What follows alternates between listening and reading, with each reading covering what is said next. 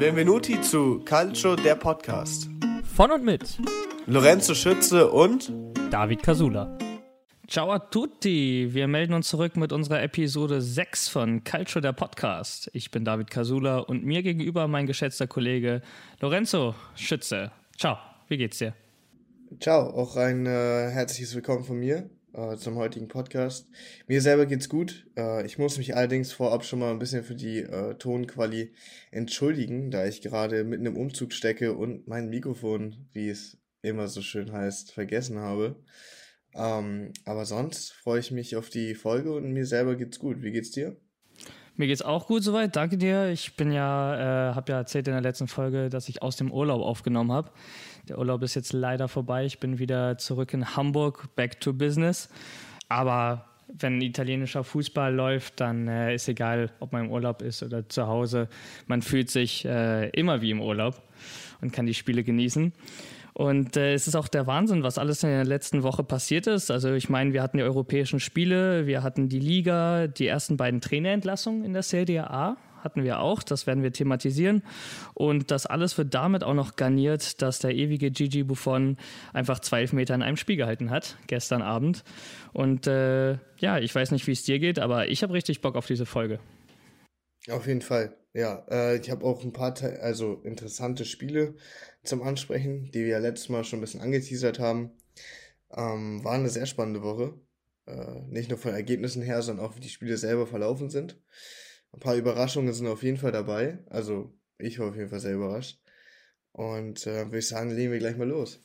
Und dann starten wir einfach auch direkt mit den europäischen Spielen, sprich äh, Champions League, Europa League und die neu gegründete Conference League mit den italienischen Teilnehmern. Und wenn du dich noch erinnerst, letzte Woche haben wir Prognosen abgegeben, nicht nur darauf, oh, ja. wer am Ende weiterkommt, sondern auch wie die Spiele ausgehen. Und äh, ich habe mir mal die Mühe gemacht, das alles rauszuschreiben und äh, ein Punktesystem dafür zu entwickeln, um mal zu gucken, wer am Ende äh, die meisten Punkte daraus hat.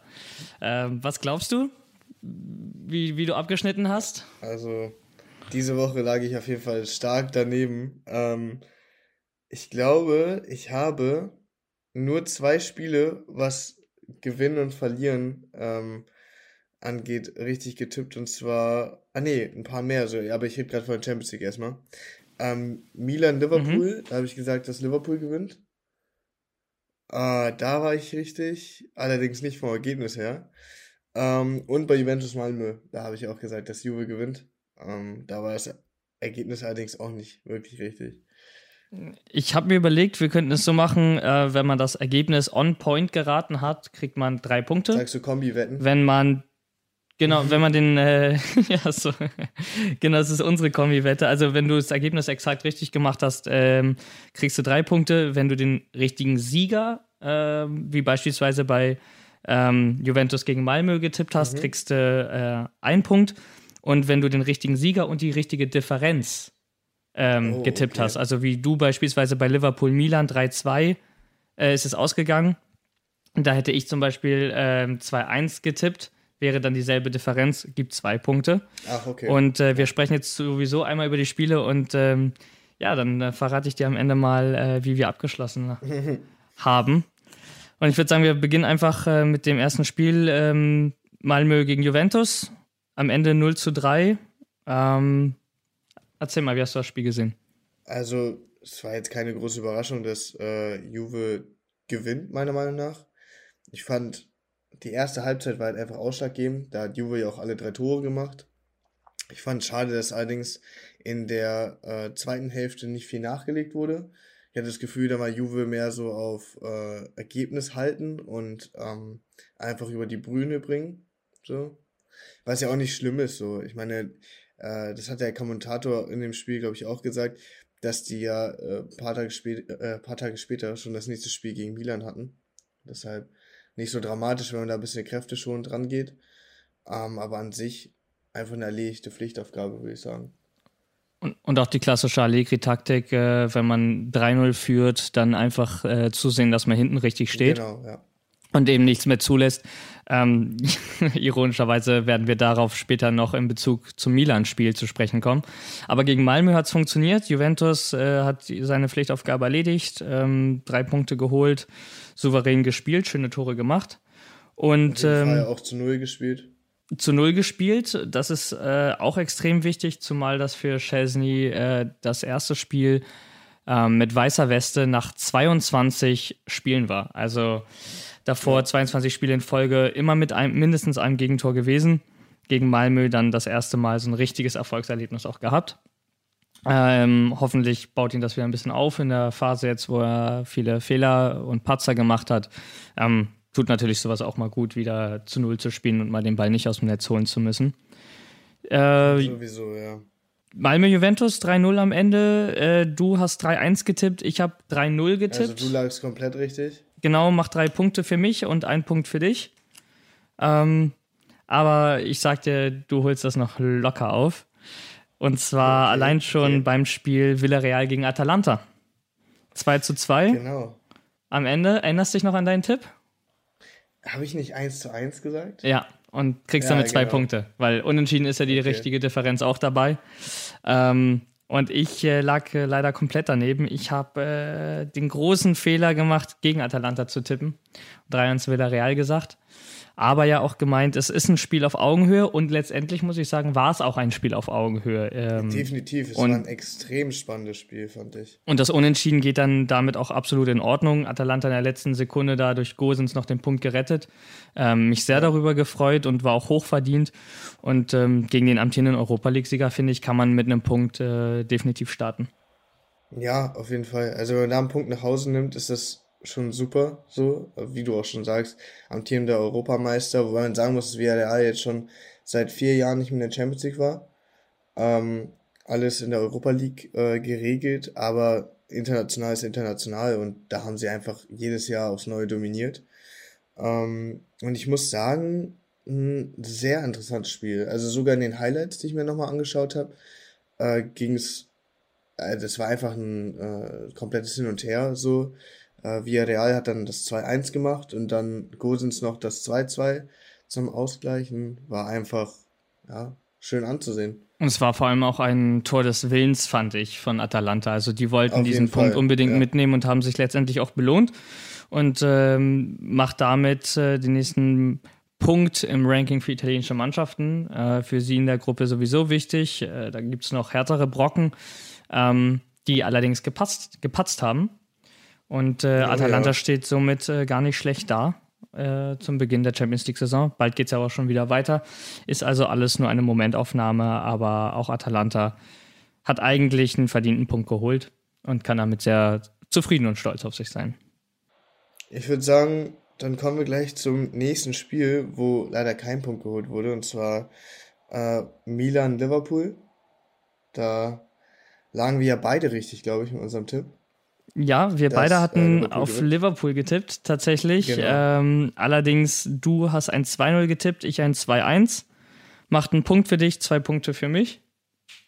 Genau. Aber äh, grundsätzlich haben wir da dieselbe Vorahnung gehabt, dass, obwohl Milan gerade in einer sehr starken Phase ist, ähm, am Ende gegen Liverpool an der Enfield Road nichts Zählbares mitnehmen wird. Ja, ja, ist halt schwierig. Deine ne? Meinung dazu? Also ich, ich fand gerade gerade Liverpool Milan ist so ein prestigeträchtiges Duell. Wir hatten darüber gesprochen, Champions League Finale 2005, Champions League Finale 2007, äh, jeweils einmal das andere Team gewonnen und äh, fünf Tore in dem Spiel zu sehen, es erinnerte alles so ein bisschen wieder an die ja, in Anführungszeichen, gute alte Zeit des italienischen Fußballs, weißt du, wo Milan auch europäisch eine Auf Macht war, äh, gegen Liverpool spannende Spiele hatte. Das hat richtig Spaß gemacht zu sehen, ging hin und her. Ähm, sehr schade, dass es am Ende nicht gereicht hat, obwohl man ja noch einen Elfmeter gehalten hat. Aber ähm, gut, Milan äh, sollte sich darauf konzentrieren, dass sie also sollte sich auf die positiven Aspekte dieses Spiels konzentrieren, die positiven Dinge aufsaugen und mitnehmen. Und jetzt kommen äh, ja nicht leichtere Partien in den kommenden Wochen. Und äh, ja, sollte, sollte Kraft daraus schöpfen und äh, sich darauf besinnen, was sie können. Und auch gegen Liverpool gezeigt haben, fand ich. Es hat am Ende halt nicht gereicht, weil Liverpool letztendlich eben, seien wir ehrlich, ähm, immer noch deutlich über dem AC Mailand derzeit steht. Ja, man muss zudem auch sagen, dass das Spiel jetzt auch nicht unverdient äh, verloren war. Äh, Liverpool hat das Spiel schon dominiert, ähm, allerdings Chancen nicht klar verwerten können, zumindest nicht alle. Am Ende haben sie ja trotzdem noch drei Tore geschossen. Der Elfmeter war super gehalten, äh, muss ich auch sagen. Und dann natürlich äh, die ersten Chancen gingen alle rein. Also Milan hatte die erste Chance mit Ante Rebic, glaube ich, war das. Äh, der hat den dann einfach mit, mit seinem ersten Kontakt direkt reingedreht. Richtig schön. Und dann am Ende äh, noch mit Brahim Diaz äh, nachgestochertes Tor gemacht. Das war auch, finde ich, so wie bei Atalanta ein Willenstor. Ja, absolut. Sehr, sehr wichtig auch für die, für die, äh, also für das Selbstbewusstsein fand ich das extrem wichtig und vor allem auch, um zu zeigen, dass Milan halt äh, bei solchen Spielen nicht untergeht. Aber ich muss sagen, das haben sie letztes Mal oder letzte Saison in der Europa League auch gezeigt. Da haben sie sich ja auch sehr teuer verkauft und ich finde, das haben sie trotz äh, mangelnder Chancen äh, definitiv auch in diesem Spiel wieder gezeigt, dass äh, Milan auf jeden Fall ein Team ist, womit man rechnen muss. Und Milan zeigt ja auch äh, momentan in der aktuellen Saison, dass äh, mit ihnen auch im Kampf um den Scudetto zu rechnen ist. Zeigt in Europa, ja, dass sie wieder da sind. Und ähm, ja, ich finde es auch nicht übertrieben, da den Anspruch von Milan zu formulieren, ähm, dass man an die glorreichen Zeiten Stück für Stück wieder anknüpfen möchte. Und ich finde, damit haben sie den ersten guten Schritt gegen Liverpool gemacht. Ähm, der, auf der europäischen Bühne zu zeigen, dass sie immer noch wer sind und immer noch angreifen können. Ähm, Schade natürlich, dass es am Ende für keinen Punkt gereicht hat. Aber ähm, genau, auch Milan kann genau wie Atalanta äh, stolz darauf sein, was für ein Spiel sie da abgeliefert haben und was für ein Kampf. Auf jeden Fall. Ich würde sagen, dann kommen wir auch gleich zum nächsten Spiel, und zwar zum Stadtrivalen von Milan. Ähm, Inter hat gegen Real gespielt. Äh, Ebenfalls ein geiles verloren. Spiel, oder? Also nicht nur vom Namen, sondern ja. am Ende auch vom Verlauf. Also diesmal muss ich aber sagen, äh, anders als bei Milan war es genau andersrum. Also ich fand, der Inter hat auf jeden Fall das Spiel dominiert. Also sowohl die erste als auch die zweite Hälfte. Ich glaube, Real hat sogar den ersten Torschuss ähm, durch Carvajal erst in der zweiten Hälfte abgegeben. Ja, und das muss man auch erstmal hinkriegen. Nee, genau, also äh, Real so in, Sch äh, in Schach zu halten. Leider war es diesmal so, dass Inter seine Chancen nicht wirklich verwerten konnte. Ähm, ich weiß nicht, wie du es gesehen hast. Kannst du also, das Spiel? Es ist äh, typisch gewesen für Real Madrid, was äh, in den letzten Saisons immer deutlicher wurde, dass diese Mannschaft, selbst wenn sie das Spiel über eben ungefährlich ist, in den letzten Minuten gerne nochmal zuschlägt. Und zwar dann, wenn der Gegner sich zu sicher fühlt, schon mit dem Kopf wieder in der Kabine ist, weil das Spiel vorbei ist, dann schlagen sie zu. Das haben sie ja. gegen, gegen Inter gemacht, kurz vor Schluss. Ähm, dann war auch der Stecker gezogen. Und äh, auch gestern ja auch in der La Liga hat Inter auch wieder äh, kurz vor Schluss einen Last-Minute-Siegtreffer gemacht. Ähm, Inter sage ich schon, Real Madrid.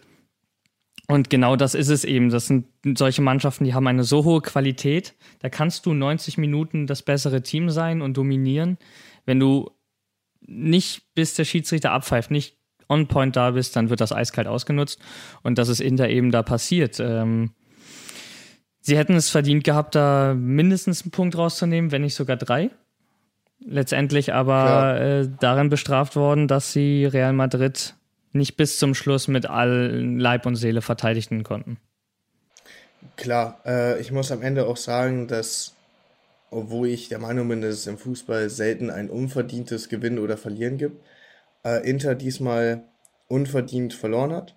Also wie du sagst, äh, bin ich auch der Meinung, dass da ein, wenn nicht sogar drei Punkte drin gewesen wären.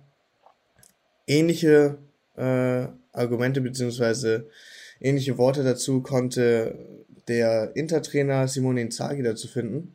No, avevo chiesto insomma coraggio, personalità. I ragazzi ich habe die Spieler gebeten, mit Herz und Charakter zu spielen. Sie haben eine super Leistung abgeliefert und getan, was sie mussten, um gegen Real Madrid Charakter zu zeigen. Klar, das Ergebnis war ernüchternd. Ich glaube aber auch Ancelotti hat gesagt, dass das Ergebnis nicht das Spiel widerspiegelt. Aber das ist nun mal der Fußball. Wir haben in zweieinhalb Tagen schon das nächste Spiel.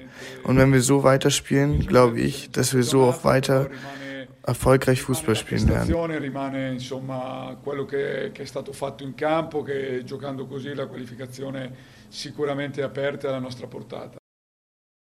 Ja, also in seinem Interview mit äh, dem club-eigenen TV-Sender äh, InterTV ähm, hat Inzaghi dann ein äh, paar klare Worte dazu gefunden. Auch äh, sein Gegenüber Carlo Angelotti hat er noch kurz reingezogen, äh, der auch ein paar Worte zu verlieren hatte. Was sagst du zu dem Ganzen? Also es ist äh, sowieso typisch äh, Carlo Ancelotti mit Real Madrid äh, wieder zurück dort zu sein. Ähm, funktioniert einfach. Das hat damals funktioniert, das hat auch sofort jetzt funktioniert. Natürlich mit seiner Milan-Vergangenheit wird ihm der, der Sieg und Last-Minute-Treffer gegen Inter besonders gefallen haben und allen Milanisti vermutlich auch. Gibt ja immer die Diskussion darüber in Italien, soll man für die eigenen, also für die Clubs seiner Landsleute sein oder nur für seins? Das ist ja wirklich ein, ein großes Diskussionsthema, weil ist es nicht wie in Deutschland, wo die Leute zwar Bayern nicht mögen, aber wenn sie in der Champions League spielen, schon sagen, klar, die Bayern sollen gewinnen, ist gut für den deutschen Fußball, UEFA-Ranking, was auch immer. Das ist in Italien einfach nicht so. Es gibt welche, die sagen, ja, nee. ihr müsst auch als Milan-Fans für Juve sein und als Juve-Fans für Inter sein, weil Italien profitiert davon und der italienische Fußball, und wir machen ja auch diesen Podcast über den italienischen Fußball, um ihn wieder größer und populärer zu machen. Die Realität sieht ja aber so aus, wenn Juve rausfliegt, die größte Party steigt nicht bei der Mannschaft, die Juve rausgekegelt hat, sondern dann bei Inter oder Milan. Und wenn ja, Lazio rausfliegt, dann steigt die größte Party bei der Roma und andersrum. Und das ist halt einfach im italienischen Fußball so gegeben. Und ähm, da wird einem aber auch nichts gegönnt. Da wird einem auch nichts gegönnt und ein Carlo Ancelotti wird, äh, auch wenn er schon lange kein Milan-Trainer mehr ist und zwischendurch bei Napoli war, den Sieg gestern äh, auch noch mal ein paar Takte ähm, mehr genossen haben als äh, andere Real-Trainer und Fans zuvor. Sowieso. Also man hat auch an, also ein paar Bilder wurden ja eingeblendet von der Seitenlinie.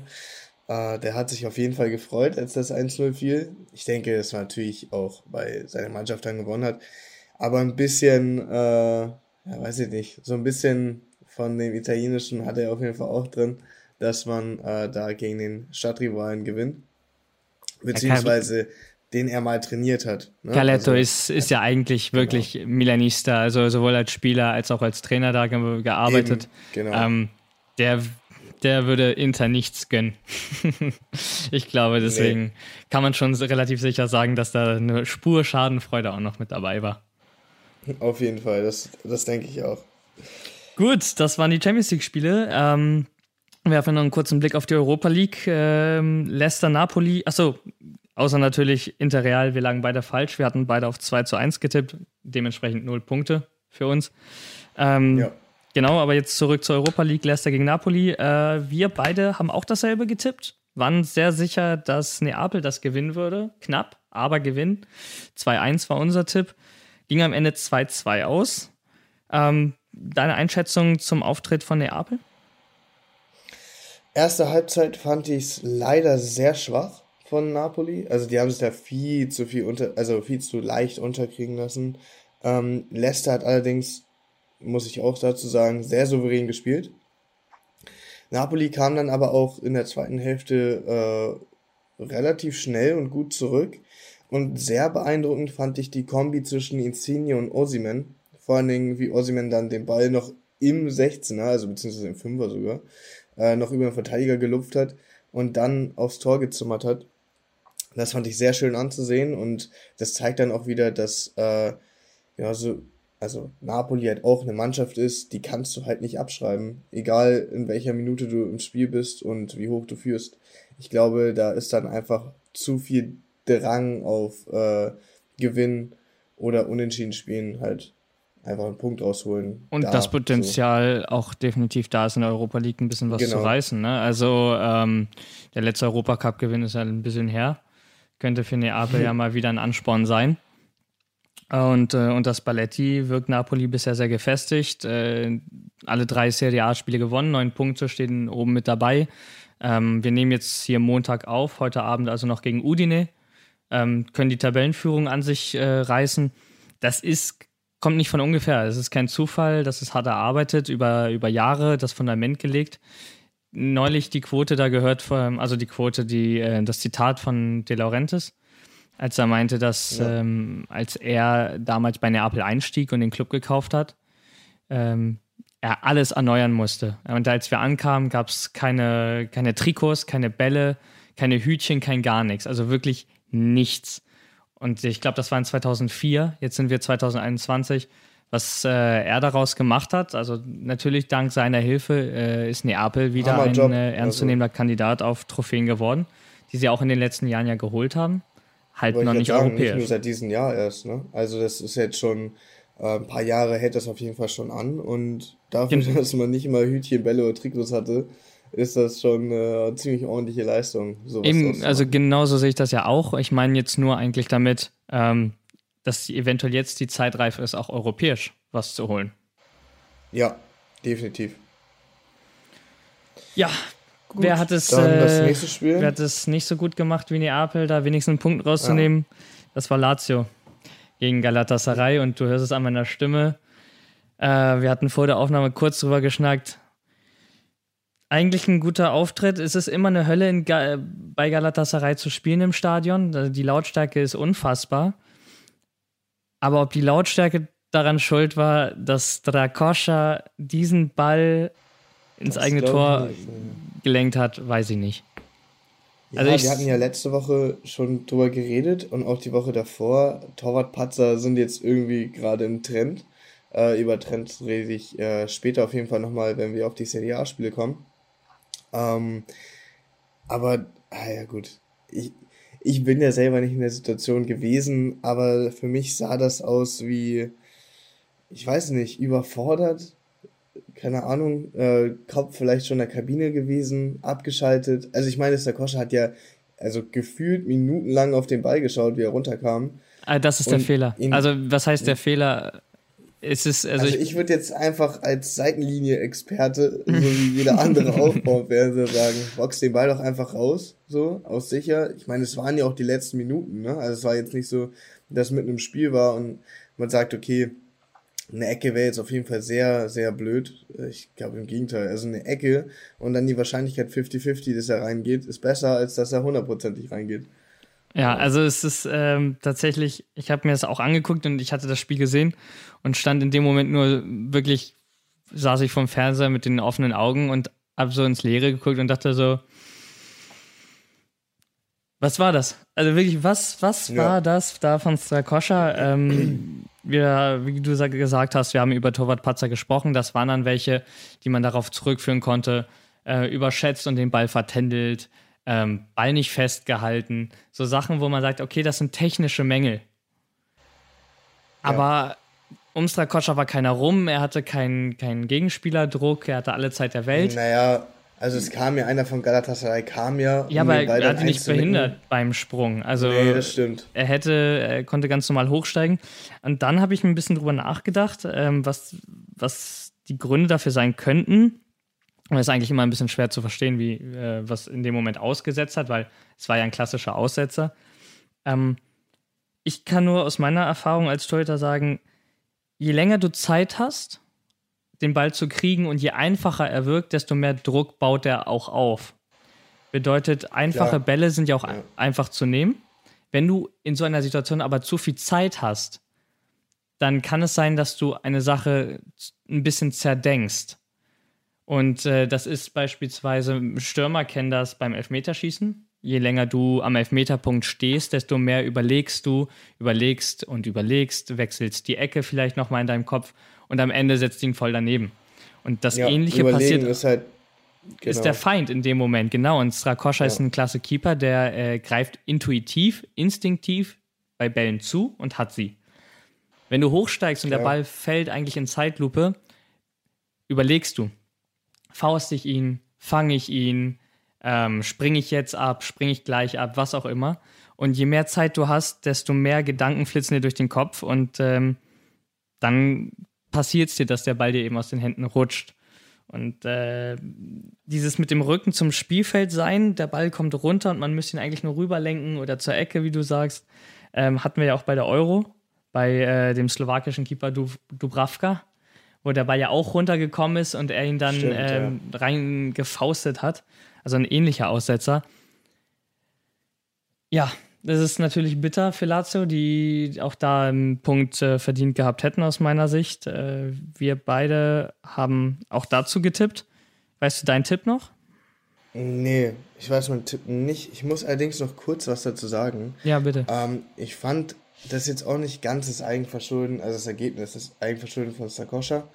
Ähm, man, zum Ende hat man halt gesehen, es gab noch eine hundertprozentige Chance von Milinkovic Savic, die er allerdings nicht reinmachen konnte. Und das war übers Spiel verteilt auch teilweise so. Also Lazio hätte in manchen Situationen einfach noch das letzte Quäntchen gefehlt, so wo, wo es zum Tor geht.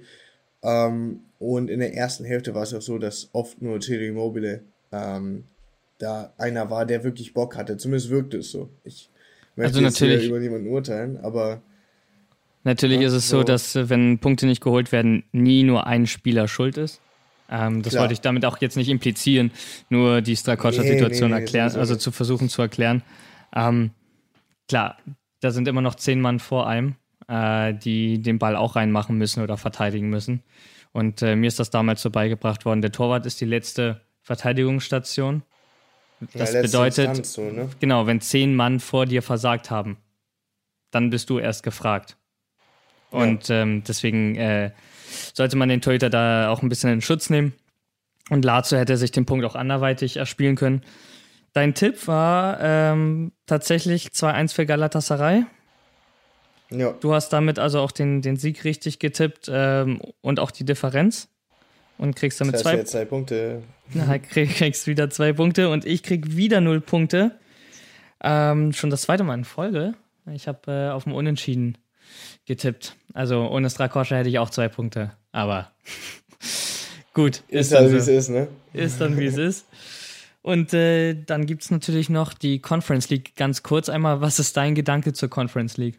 Hat es die gebraucht oder hätten wir uns die einfach auch sparen können? Noch mehr Belastung? Also ich sag, ja, noch mehr Belastung. Also am Ende ist es halt so, du kommst halt auf den, was ist es, der siebte Platz, ne? Genau. Ja, kommt ja von der Liga drauf an, aber ich glaube ja, ja, in Italien genau. ist es der siebte Platz. Also Italien ist dann der siebte Platz. Also du kommst halt auf den siebten Platz, wo du halt einfach im Mittelfeld bist oder auf jeden Fall in der oberen Hälfte schon mal, aber du bist immer noch im Mittelfeld und spielst dann trotzdem international. Ich finde, es hätte es nicht gebraucht, aber ich sehe darin natürlich auch den Vorteil, dass so Teams wie Roma in dem Fall oder ich weiß es nicht, vielleicht dann auch irgendwann mal so Cagliari oder Hellas oder so, wenn die mal auf den siebten kommen sollten, ist ja auch schon vorgekommen, äh, dass die dann international spielen und dann auch Erfahrung sammeln und spielt ein Team international. Natürlich sind es dann, also es ist halt nicht wirklich, was du sagst, okay, da ist die Konkurrenz wirklich so stark, da muss man hin und das will man unbedingt gewinnen. Ähm, also natürlich will man am Ende unbedingt Titel gewinnen, aber ich sage, Conference League ist jetzt nicht das, worauf Teams hinarbeiten werden. Ähm, trotzdem sage ich, dass jede Liga einzeln dadurch und auch vor allem die schwächeren Ligen, so wie in Schweden oder in Norwegen oder so, äh, wenn die solche Conference League Plätze kriegen, äh, dadurch also intern in der Liga nochmal gestärkt werden, einfach dadurch, dass halt mehr Mannschaften internationale Erfahrung haben und der Wettbewerb in der Liga dann dadurch, denke ich, auch einfach härter wird. Und natürlich nochmal eine kleine finanzielle Spritze äh, in den Verein kommt. Das darf auch, man stimmt. auch nicht in, äh, vergessen in einer Fußballwelt, in der die Kluft zwischen armen und reichen Clubs immer größer wird. Dass man auch ja. als Siebter mal irgendwo eine kleine finanzielle Hilfe bekommt, indem man sich eben für so einen Wettbewerb äh, qualifiziert. Und äh, klar, aber dann gibt es eben die Favoriten und ich denke auch, das werden die sein, die die Conference League über Jahre dominieren werden. Der siebte aus England oder aus Italien, Deutschland, also aus den großen Ligen werden am Ende dort das Rennen machen. Ja. Für Mannschaften beispielsweise hier bei uns Union Berlin, ähm, vor ein paar Jahren noch zweite Liga, jetzt spielen sie europäisch. Also ja, das, das, ist für die Fans ja auch der absolute Wahnsinn, äh, so eine Erfahrung mal mitzumachen Definitiv. und mal Auswärtsfahrten zu haben. Ähm, aber ich glaube schon, dass äh, die Conference League niemals den Stellenwert der Europa beziehungsweise niemals den der Champions League äh, erhalten wird und als wirklich wichtiger europäischer Wettbewerb wahrgenommen wird. Ich denke, es wird so ein Cup sein, in dem die kleinen Mannschaften mit ihren besten Mannschaften, also mit ihren besten Kadern auftreten werden und die großen werden da mal durchrotieren. Ja, also ich meine, das hast du ja auch am Ergebnis gesehen, jetzt äh, Roma gegen CSK Sofia. Ähm, 5-1. Gut, also ich muss sagen, was ich tatsächlich spannend war, äh, fand, war, äh, dass Tor von ZSKA. Also die haben dann auch das 1-0 gemacht. Das fand ich ziemlich, äh, ziemlich cool. Allerdings 5-1 äh, der Roma, ganz klarer Pflichtsieg. Ich denke, das siehst du genauso. Ähm, mich hat vor allem gefreut, dass El Sharabi wieder ein Tor gemacht hat und auch in der Stammelf stand. Aber das ist jetzt äh, so ein subjektiver Fall. So, das, äh, den mag ich sehr gerne. Deshalb Wie wir aus der letzten immer. Folge bereits ja wissen. Und äh, genau. ein Doppelpack von Lorenzo, deinem Namensvetter äh, Pellegrini, über den wir nachher auch nochmal äh, etwas ausführlicher sprechen wollen, einfach weil er einfach eine sensationelle Saison hat. Und ähm, bevor wir das machen, äh, sage ich dir aber auch einmal, wir hatten 4-0 getippt. Bedeutet, äh, für jeden gibt es zwei Punkte wegen desselben Abstands. Ja. Am Ende hast du acht Punkte gemacht. Okay, okay. Und ich, Trommelwirbel, sieben. Glückwunsch. Oh, okay, das war sehr knapp. Dankeschön. Ja, herzlichen Dankeschön. Glückwunsch, hast einen Punkt mehr. Ähm, du bist also das offizielle neue Culture der Podcast äh, Orakel. Und, äh, man nennt äh, mich auch die Krake. Man nennt dich auch die Krake. Paul. Paul die Krake. Wer sich noch genau. erinnert. Stimmt, was war das? WM 2014, ne? Oder nee, 10? 2010 müsste das gewesen sein. 10, ja. stimmt. In Südafrika, ja. Einfach mal überlegen, da war ich zehn Jahre alt. ja, ich war da neun, war ich da. Das ja, wirkt acht, so weit weg. Geworden. Wahnsinn. Ja. Gut, kommen wir äh, zu den Serie A-Spielen. Äh, da haben wir uns drei, vier rausgeschrieben, ähm, über die wir besonders sprechen wollen. Zwar kurz, aber ähm, doch schon ähm, bisschen mit Inhalt gefüllt. Und ich würde sagen, wir beginnen einfach mit dem äh, Spiel des amtierenden italienischen Meisters gegen Bologna. Inter zu Hause 6 zu 1 gewonnen. Fast jeder durfte einmal treffen. Bis auf Jaco waren es unterschiedliche Torschützen. Zeigt auch, dass Inter einfach eine extrem torgefährliche Mannschaft ist, wo du nicht den einen decken kannst, wie letztes Jahr mit Lukaku oder Lautaro, sondern einfach jeder ähm, schießen kann. Und es ist auch das Spitzenspiel der Tabelle gewesen, weil beide zuvor mit sieben Punkten gleich auflagen. Und äh, was gerne vergessen wird, Marco Arnautovic, der war ja mal bei Inter Mailand. Trippelsieger. Stimmt, der war ja auch Trippelsieger, da war der ja auch dabei 2010. Für die, die ja, sich stimmt. noch erinnern, dass einfach Marco Arnautovic das äh, Triple aus äh, Scudetto, Coppa Italia und Champions League mit Inter 2010 gewonnen hat. Ähm, ja, der ist zurückgekehrt ins äh, Giuseppe Merza, allerdings nicht bei den Nerazzurri, sondern bei Bologna. Hat aber am Ende nichts gebracht. Ähm, deine Analyse dazu? Äh, Analyse. Also ich wäre tatsächlich am liebsten sogar schon auf die, auf die anderen Spiele eingegangen. Ich muss nämlich kurz äh, vorwegnehmen. Inter hat mich die letzten Spiele jetzt alle sehr überrascht. Also ich habe Inter ja ähm, nicht so gut eingeschätzt am Anfang der Saison. Äh, ich war mir einfach nicht sicher, wie gut die schon fungieren, aber anscheinend also scheint es ja kein Problem zu sein.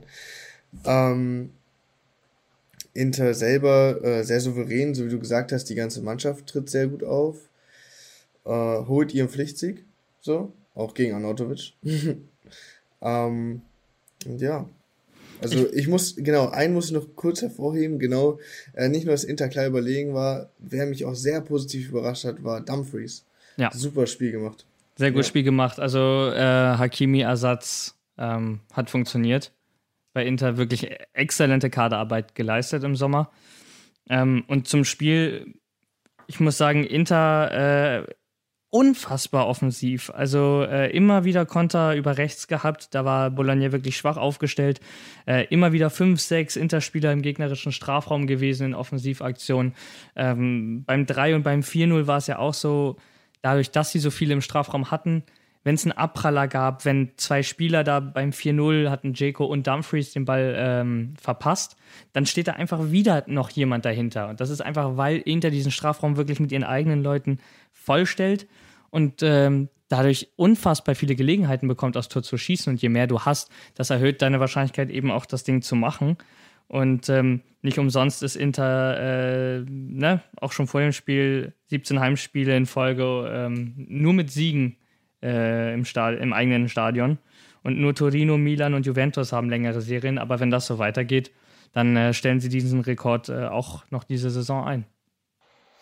Denke ich auch. Also, so wie Inter die letzten Spiele aufgetreten ist, sind die zu allem fähig. Ähm, und weil ich ja gesagt habe, ich wollte vorher gerne auf die anderen Spiele noch eingehen, ähm, kommen wir jetzt zu einem anderen Spiel. Und zwar zu zwei Spielen hintereinander. Ich würde gerne nämlich erst Lazio Cagliari und dann Verona Roma ansprechen. Äh, erst Lazio Cagliari 2-2. Ähm, überraschend ausgeglichen fand ich das Spiel. Cagliari hat äh, die ersten zwei Tore, bin ich der Meinung, geschossen. Ähm, ja, also ich war einfach überrascht. Extrem starkes Spiel von Cagliari und langsam, nehme ich auch schon wieder vorweg, äh, vorweg äh, scheint es sich zu so einem kleinen Trend zu entwickeln, worauf ich jetzt zurückkommen wollte, dass die kleinen Mannschaften äh, sehr aufmüpfig beziehungsweise sehr, sehr stark dagegenhalten gegen die Großen. Also absolut, in Italien hat sich das schon sehr stark in die Richtung entwickelt, dass äh, auch die Kleinmannschaften, die letzten Jahr waren, die auch noch diesen alten Catenaccio ähm, ausgeführt haben und sich eher hinten eingeigelt haben, bis sie gebrochen wurden. Und mittlerweile genau. spielen sie auch äh, immer mehr mit, besonders gegen die Großen und sind äh, gerne mal Stolpersteine. Glaubst du, das liegt daran, dass die Kleinen besser werden oder die Großen schlechter? Grundsätzlich glaube ich, dass die italienische Liga an sich stärker geworden ist. Also ähm, ja. auch die großen Mannschaften, aber eben halt auch die kleinen, die jahrelang ähm, an einem alten Modell eben des italienischen Fußballs noch festgehalten haben und jetzt gemerkt haben, dass das so nicht funktioniert. Und äh, Mannschaften wie, wie Cagliari, die gerne mal Punkte hier von Lazio oder auch mal von Inter klauen, ähm, haben gemerkt, dass es doch erfolgreicher ist, mal ein bisschen Risiko zu gehen. Bologna hat sich das vielleicht auch gedacht und äh, dann hochkassiert. Das kann dann mal passieren. Äh, aber wenn es funktioniert, dann nimmt man eben gegen die Großen die Punkte mit. Und das sind die Punkte, die sie am Ende eben auch brauchen, wenn es darum geht, einen europäischen Platz vielleicht noch zu kriegen, wie die Conference League, oder den Abstieg zu vermeiden. Und ihre Konkurrenz drumherum äh, vielleicht sich darauf äh, entschieden hat, das Spiel eben nicht so offensiv gegen die zu gestalten. Also ich würde sagen, grundsätzlich, äh, die kleinen Teams sind mutiger geworden, aufmüpfiger und ähm, somit auch besser. Ja, denke ich auch. Ich denke sogar, äh, und da mache ich jetzt eine kleine Prognose für die äh, weiterlaufende und ich glaube auch für die kommende Saison schon. Ähm, ich denke, die Spiele in der unteren Tabellenhälfte werden jetzt auch immer spannender werden. Also ich glaube, da wird sich jetzt, also nicht so wie in den letzten Jahren, wo sich sowieso so schon nicht so viel geschenkt wurde. Ich glaube, jetzt werden das richtig heiß umkämpfte Spiele. Und ich denke, dass wir da eventuell in der unteren Tabellenhälfte auch ein paar große Namen sehen werden. Beziehungsweise in der mittleren. Äh, beziehungsweise sogar Hälfte. schon sehen, ne? Aber. Sogar schon sehen, genau. Also ich glaube, das wird halt auch äh, zum Ende der Saison immer noch äh, sehr, sehr eng werden zwischen großen und kleinen Namen. Also die ein oder andere Überraschung definitiv am Ende der Saison wird es geben. Es wird ja, nicht äh, eine Tabelle sein, die wir aus der letzten Saison beispielsweise kennen. Die war ja schon recht, ähm, bis auf den Juventus-Aussetzer, so wie man es auch prognostiziert hätte. Ich glaube, das wird dieses Jahr einfach nochmal ähm, eine Spur spannender. Und ja. ähm, ich muss auch sagen, Cagliari hat mir sehr gut gefallen, war das Debüt des neuen Trainers Walter Mazzari. Ist äh, wie man ja gerne sagt, ne, Trainerwechsel und direkt nimmt man mal wieder ein paar Punkte mit. Und das ist, äh, hat nicht nur da funktioniert, sondern ja auch bei Hellas Verona, die sogar nicht nur einen genau. Punkt mitgenommen haben, sondern drei. Sondern drei. Das hat mich sehr überrascht. Und genau äh, bei dem Spiel war es dann so, ähm, dass der Underdog trotz Rückstand gewonnen hat. Äh, nicht trotz Rückstand, tut mir leid, trotz Eigentor äh, gewonnen hat. Äh, Verona hat ja ein Eigentor gemacht ja, Ilic äh, in der 58. Minute war genau, sehr bitter. Das, das war sehr bitter, aber ich meine, also hätte angenommen, ne, man hätte, hätte Fahrradkette, aber äh, angenommen, Ilic hätte das Eigentor nicht gemacht, hätten die 3-1 gewonnen. Und das hat mich halt wirklich mitgenommen. Da ist so, okay, wow. Aber ähm, glaubst du das? Also ich glaube, es hat das Eigentor gebraucht nee, von nicht. Hellas, äh, ja, weil Fadaoni dann fünf Minuten später dieses unfassbar geile Traumtor geschossen hat. Ja, das fand ich richtig krass. Also, Volley, Latte rein. Volley also, an die Unterkante der Latte und dann ins Tor.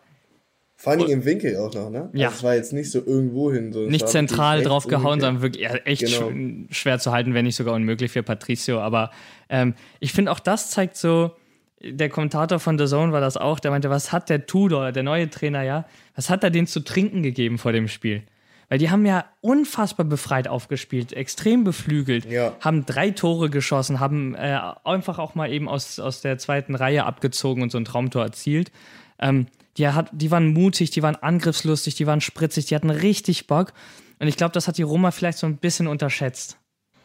Ich glaube auch. Ich glaube, das ist halt noch so dieses alte Muster, also aus den vergangenen Saisons, dass man denkt, okay, ja, Hellas, so weißt du, ist halt, kriegen wir schon hin. Aber das ist es halt, das ist das, was ich jetzt halt sage. So, ich glaube, das entwickelt sich jetzt so langsam zu einem Trend, wo sich, und ich sag dir das jetzt, ich weiß nicht, ob das so sein wird, ähm, aber ich glaube, in den kommenden Saisons wird es dann so sein, dass es kaum noch äh, Titel oder äh, internationale Postenfavoriten gibt in der Liga. Ich glaube, So ein bisschen wie in der Premier League dann. Ist so ein bisschen wie in der Premier League, dass wirklich jeder einfach international spielen könnte, theoretisch, oder den Titel gewinnen könnte. Also ich glaube, so ein Ding wird das. Davon würde die italienische Liga ja auf jeden Fall profitieren, einfach an Attraktivität gewinnen. Ähm, Ja. Was ich zu dem Spiel noch sagen wollte, ist ähm, natürlich einmal, darf man auch nicht außer Acht lassen, wenn wir hier über Traumtore sprechen, dass äh, Pellegrini einfach ein mega geiles Hackentor zum 1-0 gemacht hat. Also, äh, na, Pellegrini einfach extrem gut drauf, kommen wir gleich nochmal drauf zu sprechen, wie gesagt, aber ähm, das zeigt auch einfach dieses veränderte, diese veränderte Roma, einfach auch dieses Selbstverständnis und dieses Selbstbewusstsein, solche Dinge auch mal zu versuchen und auch eben dafür belohnt zu werden. Ähm, ist natürlich dann auch bitter, wenn ein Und es äh, klappt. und es klappt eben und ein äh, Ja. Caprari natürlich muss gegen die Roma treffen. Wie soll es auch anders im Fußball sein? Der hat 2011 ja sein Serie A-Debüt für die Roma gegeben. Das sind eben Geschichten, die der Fußball schreibt. Und am Ende steht Hellas Verona mit drei Punkten da. Im äh, strömenden Regen erkämpft. Und ähm, was ich ganz interessant war, war jetzt die Aktion nach dem Spiel, weil die Mannschaft der Roma geschlossen zum Stadio Olimpico gegangen ist und sich bei den Fans für die, für die schwache Leistung entschuldigt hat. Und mal zurückgeblickt, die Roma hatte eigentlich, mag jetzt ähm, fies vielleicht klingen, aber hatte ja nicht diese Ansprüche in den letzten Jahren, Titel zu gewinnen, ähm, unter die Top 3 zu kommen. Und ich, wenn man dann mal Punkte verloren hat gegen eben Mannschaften wie Hellas, dass man das dann einfach so hingenommen hat und gesagt hat, gut, schade, aber passiert. Passiert. genau. Das ist halt unsere Mannschaft, die lässt gerne ab und zu hier mal was liegen. Und ich finde es eben sehr bezeichnend, und ich denke mal, da steckt auch Mourinho hinter, zu sagen, nein, Leute, unsere Ansprüche sind einfach viel höher und so ein Spiel gegen Hellas geht nicht und wir müssen uns bei den Fans dafür entschuldigen. Das finde ich eine sehr starke Aussage und äh, ich ich glaube, deswegen wird die Roma auch ähm, definitiv ein Kandidat dafür, oben richtig mitzumischen. Ja, also durch so eine Einstellung, der Hammer. Ich muss allerdings sagen, eine Mannschaft, bei der ich das gerade nicht so sehe, die oben mitmischen kann, ist leider Juventus. Ähm, ja, das Spiel Juventus-Milan. Aber auch da würde ich 1-1 ganz Ausgang. kurz einmal intervenieren und sagen, leider Juventus, ich glaube auch das sehen Interisti, Milanisti ganz anders. Ja, Für die ist ist das gerade eine wunderschöne egal, ja. Saison. Ja, also ich meine, Milan und Inter spielen gerade auch eine sehr souveräne Saison. Ich meine, jetzt natürlich Milan kleine Aussetzer in Anführungsstrichen gegen Juve 1-1. Ähm, ich muss zu dem Spiel sagen, bezeichnend fand ich, war Morata und äh, auch Dybala, so wie im Spiel gegen Malmö, haben beide super gespielt. Ich muss auch ehrlich sagen, als ich das, äh, als die Situation gesehen habe, wo Morata allein aufs Tor zugelaufen ist, dachte ich, der haut den Safe daneben. Mhm. ähm, ist dann aber reingegangen, habe ich auch gesagt, da habe ich nichts gesagt. Ne? Ach, zu lange über Ähm, Zeit zum Überlegen gehabt, ne?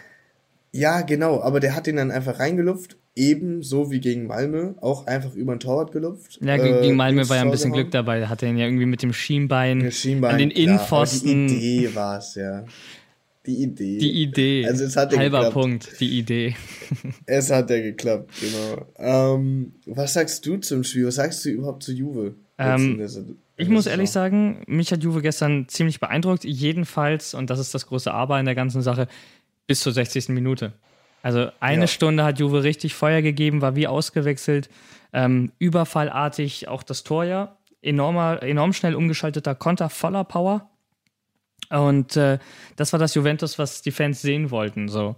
Und ähm, Morata, vierte Minute, leichter Treffer. Glückwunsch an der Stelle. Das ist sein 50. Treffer für Juventus gewesen. Und ähm, es war eigentlich wirklich so das Gefühl auch bei mir, Juve ist jetzt zurück. Also vier Spiele hat es gebraucht und der Sieg aus der Champions League beflügelt auch heute wirklich ein 2-3-0 gegen Milan. Die kam überhaupt nicht ins Spiel.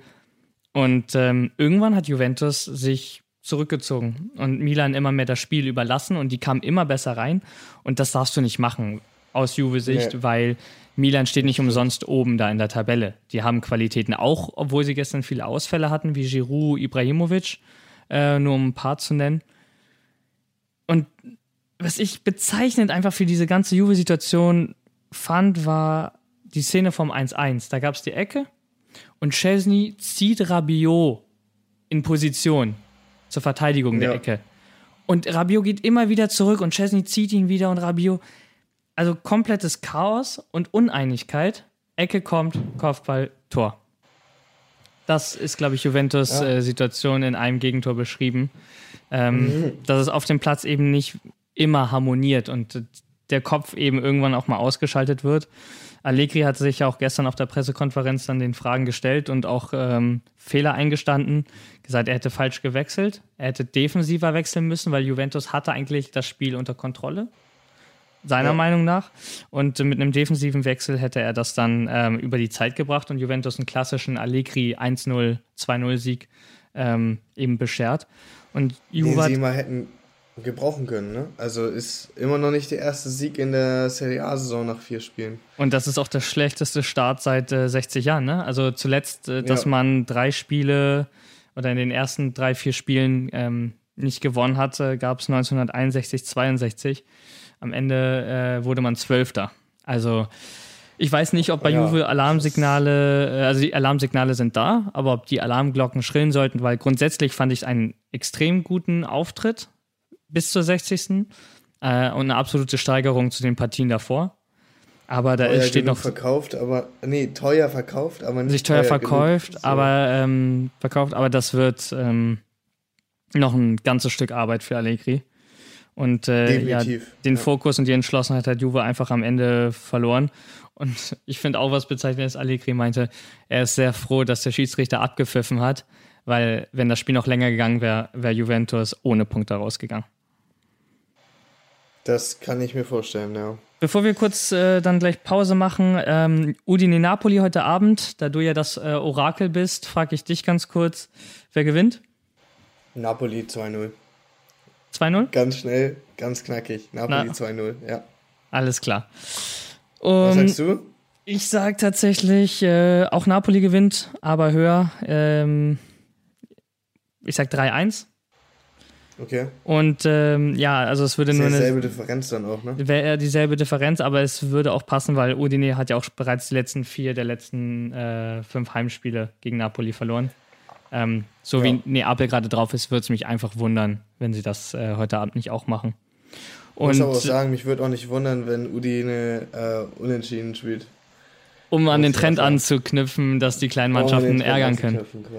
Juve genau. haben sie bereits ja geärgert.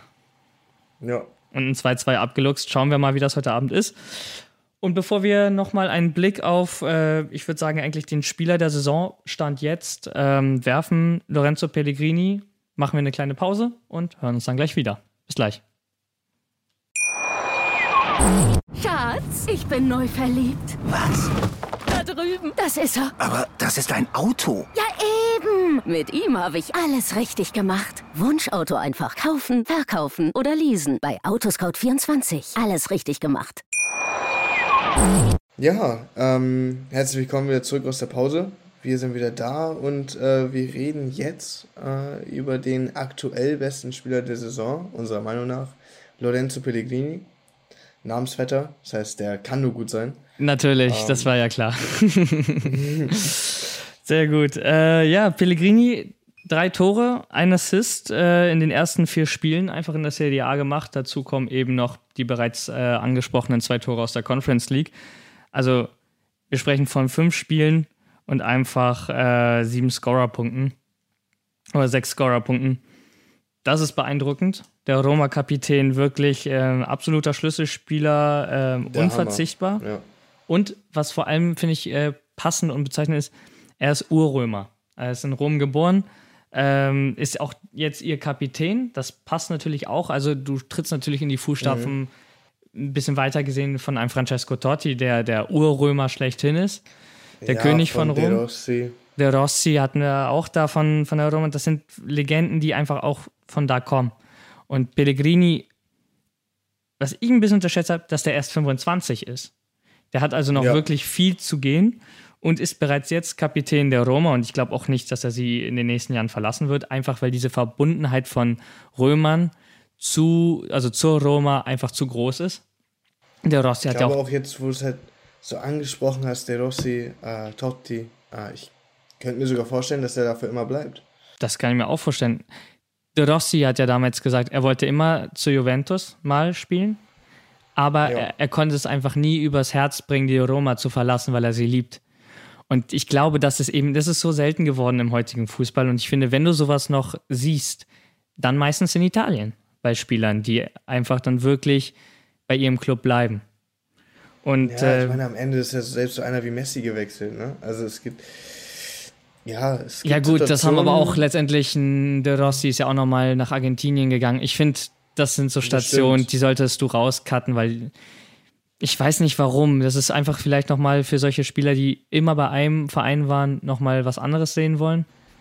Aber, okay, aber unpopular opinion, ich glaube aber, wenn einer nach Argentinien wechselt, um sich da noch den Traum zu erfüllen, ist es nochmal eine andere Sache, als wenn einer von Barca zu PSG Ja, okay. aber das ist jetzt, äh, wie gesagt, auch nur meine Meinung. Ich glaube auch nicht, dass der Rossi nach Argentinien des Geldes wegen gegangen ist äh, oder weil er genau. da ähm, nochmal große Was Titel gewinnen wollte. wollte. Ich glaube, der hatte einfach, das hat er ja auch gesagt im Interview, der hatte einfach Bock in dem Stadion von Bockers zu spielen. Und äh, ja, das ist ja finde ich, da, das kann man rauscutten, aber vom äh, Barca zu PSG kann man nicht rauscutten. da muss man auf jeden Fall eine, eine, Linie ziehen, dass das nicht das Gleiche ist. Ähm, ja, äh, wie gesagt, 25 Jahre alt, äh, fängt jetzt eigentlich gerade erst an. War ja aber schon bei der, also bei der Roma U17 hat er ja begonnen, ist dann ja über die U19 2013 gegangen ähm, und ist dann an Sassolo verkauft worden 2015 für 1,2 Millionen Euro.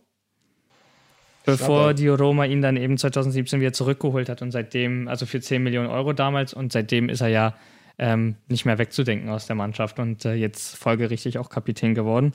Und was ich an ihm besonders auch finde, er ist beidfüßig. Das ist ein mhm. extrem große, großer so Vorteil ich. für Mittelfeldspieler. ähm, so wie du, ja. Aber er ist 1,86. Da äh, ist er dann größer. Und ich finde, das sind so Fähigkeiten, die er damit halt mitbringt. Ähm, beidfüßig zu sein, äh, relativ groß zu sein, also auch eine Torgefahr eben ausstrahlen zu können, auch mit dem Kopf. Mit dem ähm, Kopf, genau. Ja. Er ist unter den Top 20 der Serie A in der Kilometer Running äh, Statistik, also der äh, oh, wow. unter den Top 20, die die meisten Kilometer pro Spiel machen und bisher in der Saison. Das heißt, er läuft einfach auch viel. Und das ist, finde ich, eine extrem interessante Sache. Ciro Immobile ist der Spieler, der bisher am häufigsten aufs Tor geschossen hat. Und zwar 15 Mal in vier Spielen. Und mhm. Pellegrini, der Mittelfeldspieler ist, 13 Mal aufs Tor geschossen hat. Also nur zweimal wirklich, weniger ja. als Ciro Immobile, der Serie A Topscorer. Ähm, ja, torgefährlich äh, schlechthin, ne? Und Offensivdrang nach vorne. Und dementsprechend hat er auch einfach schon so viele Tore gemacht. Und äh, wie ich jetzt auch gelesen habe, arbeitet Jerome auch bereits daran, ihn äh, einen neuen Vertrag vorzulegen und ihn, wie wir eben gesagt haben, langfristig zu binden. Einfach weil er das Potenzial hat, nach einem äh, De Rossi oder Totti ähm, diese Linie fortzuführen. Und wenn nicht wo, äh, als bei der Roma, ist das halt heute noch möglich. Ja, ähm, ich finde, ihn langfristig zu binden, ist auf jeden Fall die richtige Entscheidung. Ähm, allerdings, dass äh, Roma so eine, so eine Aura hat, beziehungsweise so eine Liebe ausstrahlt, merkst du auch bei Spielern wie, äh, tut mir leid, wenn ich jetzt nochmal auf ihn zurückkomme, aber El Shalawi, der ja damals schon bei der Roma war, aufgeblüht ist, äh, gut dann nach China gegangen ist, jetzt wieder zurückgekommen ist und jetzt schon wieder richtig gut spielt. Ich glaube, das ist so ein Ding, ähm, was, äh, was du einfach im Verein kriegst, diese Liebe und diese Zuneigung, dieses Vertrauen, denke ich auch. Und ich denke, das lässt halt so, und auch von den Fans. Und ich denke, das lässt solche Spieler eben auch wie Lorenzo Pellegrini einfach äh, aufblühen und es gibt ihnen halt auch diese Sicherheit, äh, der zu sein, der sie sind und dann am Ende auch das Gefühl zu geben, dass sie da halt für immer hingehören. Wie bei Totti und De Rossi halt. Und äh, was für alle italienischen Fans, also welche, die es nicht nur mit der Roma halten, sondern eben mit der Nationale interessant ist, ähm, der Mann hatte die Europameisterschaft verpasst, ist dann trotzdem Europameister geworden. Wenn der so weitermacht bis zur WM in Katar, dann kann man auf jeden Fall mal über den fünften Stern sprechen. Aber das machen wir nicht heute, mhm. denn äh, wir sind jetzt genau. auch schon bei über 50 Minuten und von daher würde ich sagen, wir haben die Woche so gut wie es ging zusammengefasst. Ich bedanke mich bei dir, dass du dir die Zeit genommen hast, mit mir darüber zu schnacken. Ich bedanke mich bei euch Zuhörern, ähm, dass ihr uns, äh, dass ihr eingeschaltet habt und uns wieder zugehört habt und würde mich freuen, euch äh, nächste Woche wieder im Podcast begrüßen zu dürfen. Das war's von mir an der Stelle. Ich wünsche euch noch einen schönen Tag. Buona giornata. Ciao, ciao. Äh, danke, David. Ich äh, bedanke mich dann auch nochmal bei dir und bei allen Zuhörern. Ähm, war eine spannende Folge wieder, wie ich fand. Und äh, ich freue mich, wie immer, schon auf die nächste Folge. Arrivederci e buona giornata. Ciao, ciao.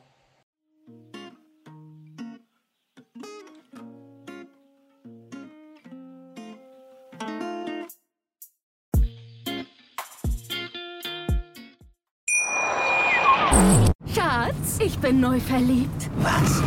Da drüben. Das ist er. Aber das ist ein Auto. Ja, eben. Mit ihm habe ich alles richtig gemacht. Wunschauto einfach kaufen, verkaufen oder leasen. Bei Autoscout24. Alles richtig gemacht. Schatz, ich bin neu verliebt. Was? Da drüben. Das ist er. Aber das ist ein Auto. Ja, eben. Mit ihm habe ich alles richtig gemacht. Wunschauto einfach kaufen, verkaufen oder leasen. Bei Autoscout24. Alles richtig gemacht.